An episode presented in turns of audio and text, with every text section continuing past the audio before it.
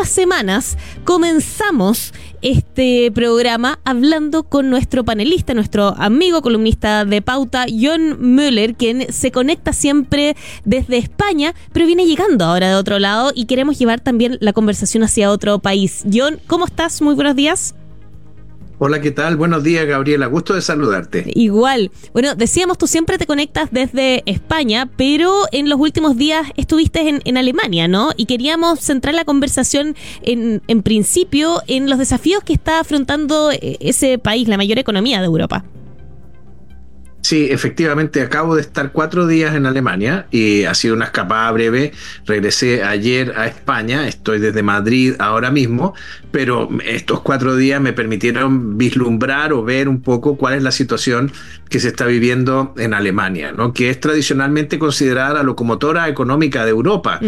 Eh, además, Alemania ha sido siempre el país que de alguna manera ha designado o ha ido metiendo en vereda y disciplinando a los demás países europeos. Se sabe sabe que Francia, siempre se decía, ¿no? Para que eh, Alemania no creciera tan rápido, era necesario que se uniera con Francia para que su crecimiento fuera más lento y no se escapara de Europa. Mm. Bueno, de alguna manera esto ha cambiado. Hoy realmente lo que se solía decir en el pasado y se señalaba al enfermo de Europa, el auténtico enfermo de Europa es Alemania.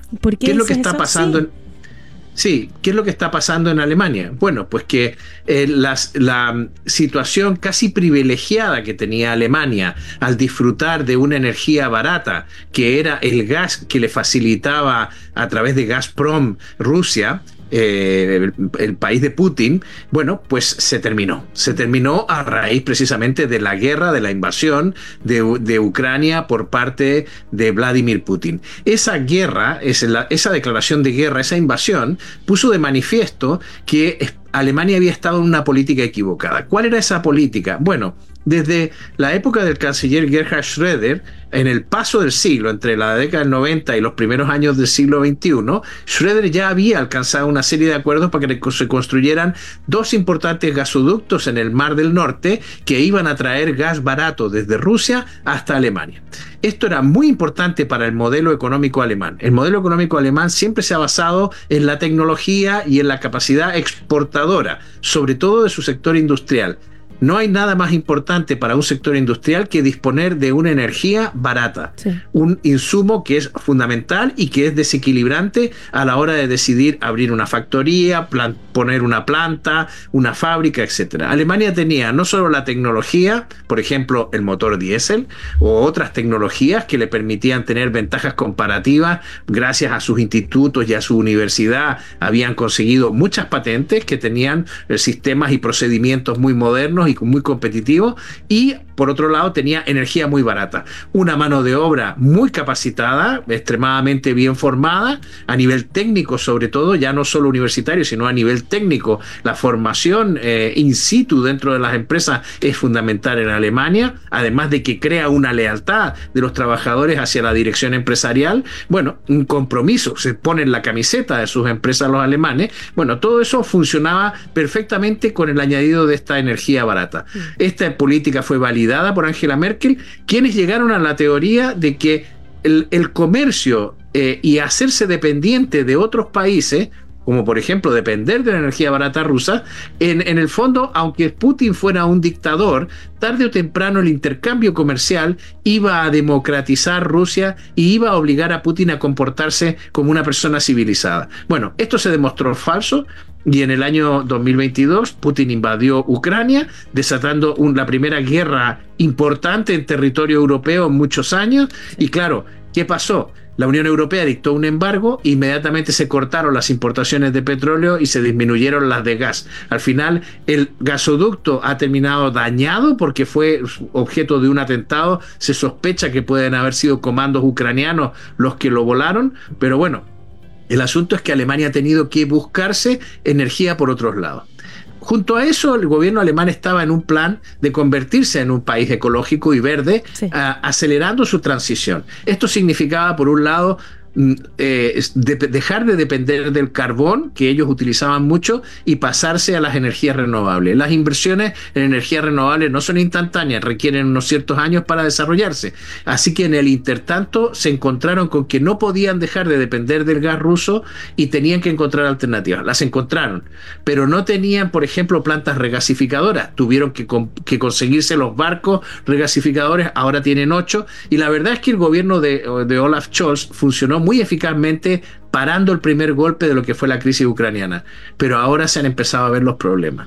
¿Cuáles son esos problemas? Bueno, la actividad industrial se ha venido abajo, lleva siete meses cayendo la producción industrial, el paro está empezando a subir, están ya en 2,8 millones de personas, no es lo más grave, Alemania tuvo 4,8 millones de desempleados al, fin, al comienzo de este siglo, eh, sobre todo por el fruto de la unificación alemana, la llegada de la mano de obra de la Alemania oriental pero, eh, pero ha empezado a subir y esto está empezando a alarmar a los institutos económicos. ¿Por qué? Porque las perspectivas para este año son muy malas. Son muy malas porque se calcula que el crecimiento no va a superar, en el mejor de los casos, el 0,3%.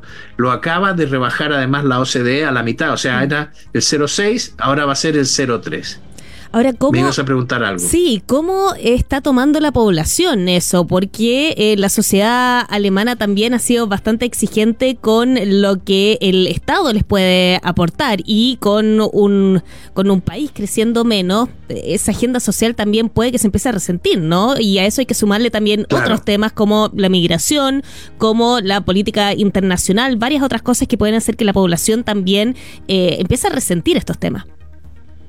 Sí, fíjate que estuve, no, no, normalmente cuando iba a Alemania alquilaba un auto y me movía por las carreteras alemanas, que es magnífico. Pero esta vez no, y, fuimos en tren, porque visitamos Berlín, Wittenberg, Leipzig, una serie de, de, ciudades. Y tuvimos que movernos en tren. Bueno, los trenes alemanes que tenían fama de ser los más puntuales de Europa, ya no son los más puntuales.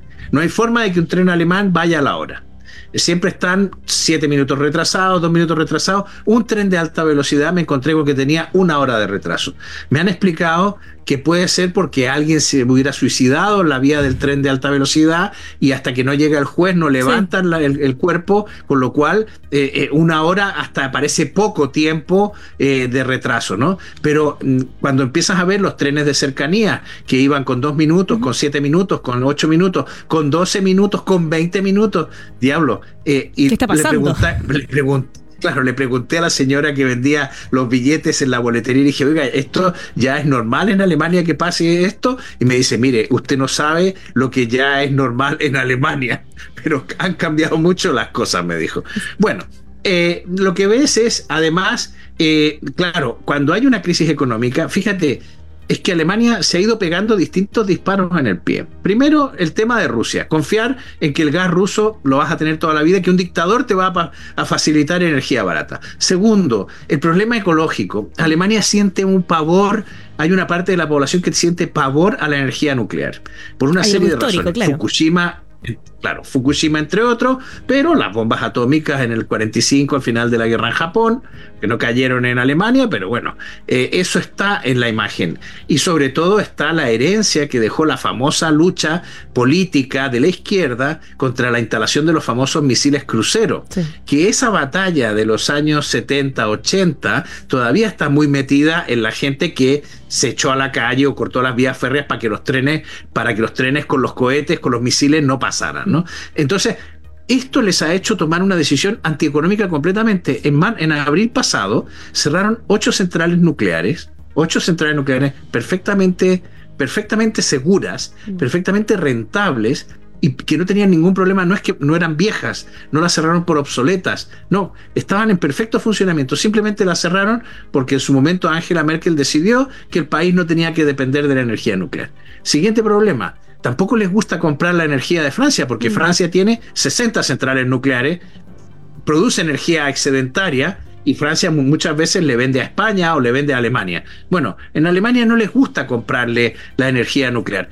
Han estado tirando de carbón de una manera increíble. Ellos usan mucho medidas de mitigación climática como captura de carbono o plantación de árboles, etcétera, para compensar sus emisiones, porque no quieren salirse de eh, los acuerdos internacionales del Acuerdo de París y de los objetivos climáticos. Pero claro, eso significa que en 2035 el motor de combustión el gran invento de Rudolf Diesel va a dejar de existir. Mm. No se va a poder fabricar más. Hay que pasar a la tecnología eléctrica. Y ahí los chinos están llevando ventaja. Entonces, Alemania se ve muy complicada. Y luego lo que has dicho tú, los servicios sociales.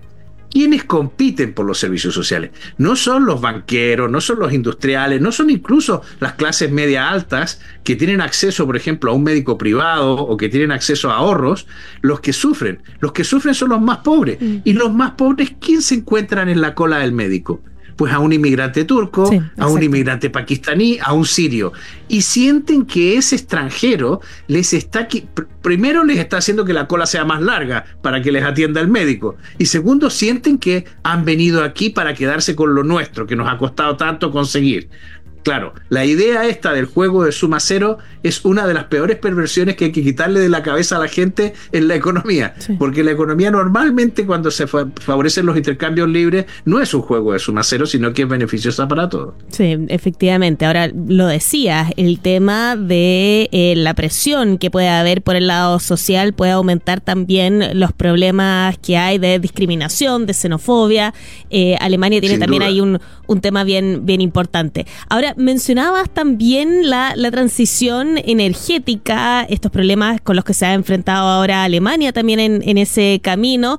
Ese es un, problema en particular, pero si empezamos a ampliar la mirada hacia los desafíos de la transición energética, tenemos que volver a hablar del tema de los chips, ¿no? Y de los problemas que ha estado enfrentando Asia al respecto.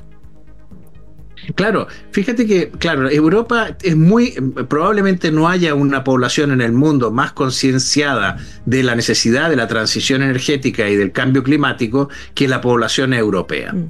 Eh, probablemente sea la que más, pero si miras realmente las emisiones de Europa, estas han bajado muchísimo. O sea, Europa de ninguna manera hoy el punto donde habría que poner más acento respecto de las emisiones está en Europa. En realidad, donde hay que ponerlo es en Asia, sobre todo en el sudeste asiático, no digo ni siquiera China, porque fíjate que China, el Partido Comunista Chino, se está ocupando mucho del tema de tratar de ser homologable desde el punto de vista climático ante el resto del mundo y están haciendo una transición te estaba citando el caso de los coches. Los coches eléctricos chinos ahora mismo la llevan en todo el mundo, ¿no? Es verdad que hay costes extraordinarios en la producción de baterías y tal, pero ellos han conseguido ser muy competitivos en esa área. Y los otros, y, y los otros sitios donde realmente puede haber problemas de donde hay que tratar de amortiguar las emisiones podría ser, bueno, pienso en Estados Unidos, pienso en algunas zonas de América Latina manufactureras como México, etcétera, ¿no? Eh, pero no es precisamente Europa donde además se produzcan las emisiones más importantes eh, en este momento. Lo que me decías de los chips es muy importante porque eh, China se ha enfrentado a un problema. No tienen chips, no tienen semiconductores suficientes, o sea, no sé si te acuerdas de lo que pasó con los automóviles durante la pandemia. Muchos modelos de automóvil no se pudieron fabricar porque faltaban los, los chips, los semiconductores que van incorporados en los vehículos para regular distintos elementos de su mecánica y de su electrónica. Hoy los coches son más electrónicos que mecánicos prácticamente. Se programan con un ordenador más que con una llave para apretar tuercas, ¿no? Eh, en fin, que, el, que, el, eh, que uno de los problemas fue la falta de chips. Claro, estamos hablando de que la industria del automóvil suele usar unos chips de una generación bastante antigua, que incluso diríamos que están obsoletos. Nosotros no los pondríamos en nuestros computadores, por ejemplo. Pero para las necesidades que tiene un chip dentro de un, producto mecánico, un electrodoméstico o de un automóvil que tiene que controlar un número limitado de funciones, no tantas como un propio ordenador portátil, por ejemplo, pues vale, ¿no? Eh, ¿Qué es lo que ha pasado en China? Que a China Estados Unidos le ha puesto una serie de sanciones y le está impidiendo comprar las máquinas para fabricar, para fabricar esos chips. Hay una empresa holandesa que es la gran fabricante de estas máquinas que permiten litografiar los circuitos integrados. Eh, esa tecnología no pueden acceder los, los, chinos ahora mismo porque Estados Unidos ha impuesto sanciones. Eh, China ha tratado de sortear esa, esa prohibición invitando a Taiwán a instalar parte de su... Taiwán es una potencia haciendo chips que instalaran parte de sus industrias en el continente. Pero Estados Unidos está vigilante y ahí está en parte el juego de China invadirá Taiwán o no, porque en realidad lo más apetitoso que tiene Taiwán ahora mismo son sus fábricas de semiconductores. Sí, Al final lo que ha hecho China es que ha utilizado algunas de las empresas que tenía para fabricar una cosa que llaman el chiplet. ¿Qué, es un chiplet? Es, sí, un chiplet es un, en vez de un circuito integrado, es un circuito desintegrado. O sea, es la acumulación de varios circuitos, o sea, digamos, son circuitos que hacen una tarea concreta. O sea, mientras nosotros tenemos un circuito integrado, un chip que de última generación, por ejemplo, gestiona el almacenamiento, gestiona la conectividad, gestiona todos los aspectos de un computador o de una máquina, un chiplet solo hace una tarea. Yo gestiono el almacenamiento, mm. yo gestiono la conectividad, yo gestiono y entonces cada chiplet hace una tarea. Eso permite que primero sea más fácil de fabricar que un chip, por eso se llama chiplet, eh, que sea más sencillo de fabricar y que sea mucho más sencillo de sustituir y de ir cambiando a la hora de modernizar. Cuando tú combinas varios chiplets, puedes tener casi el equivalente a un circuito integrado, a un chip de última generación que sabes que los de última generación van de 14 nanómetros a 7 nanómetros, en fin, es una cosa muy técnica. Pero con el chiplet, si tú juntas varios chiplets, puedes simular que tienes un chip. Y los chinos están haciendo eso para evadir los controles norteamericanos. Bueno, hay que ver si es que de repente con nuevas sanciones eso esos intentos quedan frustrados, pero eso lo, vamos a ver en, los próximos meses con una elección en Estados Unidos. Sí. Es que lo importante de lo que está pasando es que de alguna manera las sanciones están haciendo un poco lo que nos pasó con el VHS y el Betamax. En ese momento, cuando estas dos tecnologías de vídeo coincidieron, el beta era mucho mejor que el VHS. Mm. Y al final triunfó el VHS por una cuestión puramente comercial. Ahora podría ocurrir que China impusiera el chiplet a cambio del chip. Claro, también, también podría ser. Bueno, vamos a ver si es que eso ocurre de todas maneras, si es que lo sucede. Tenemos grabado aquí el programa también para darte la razón en, en ese aspecto. John, como siempre, un gusto comenzar la semana contigo. Igualmente, Gabriela, que estés muy bien. Igual. Gran semana.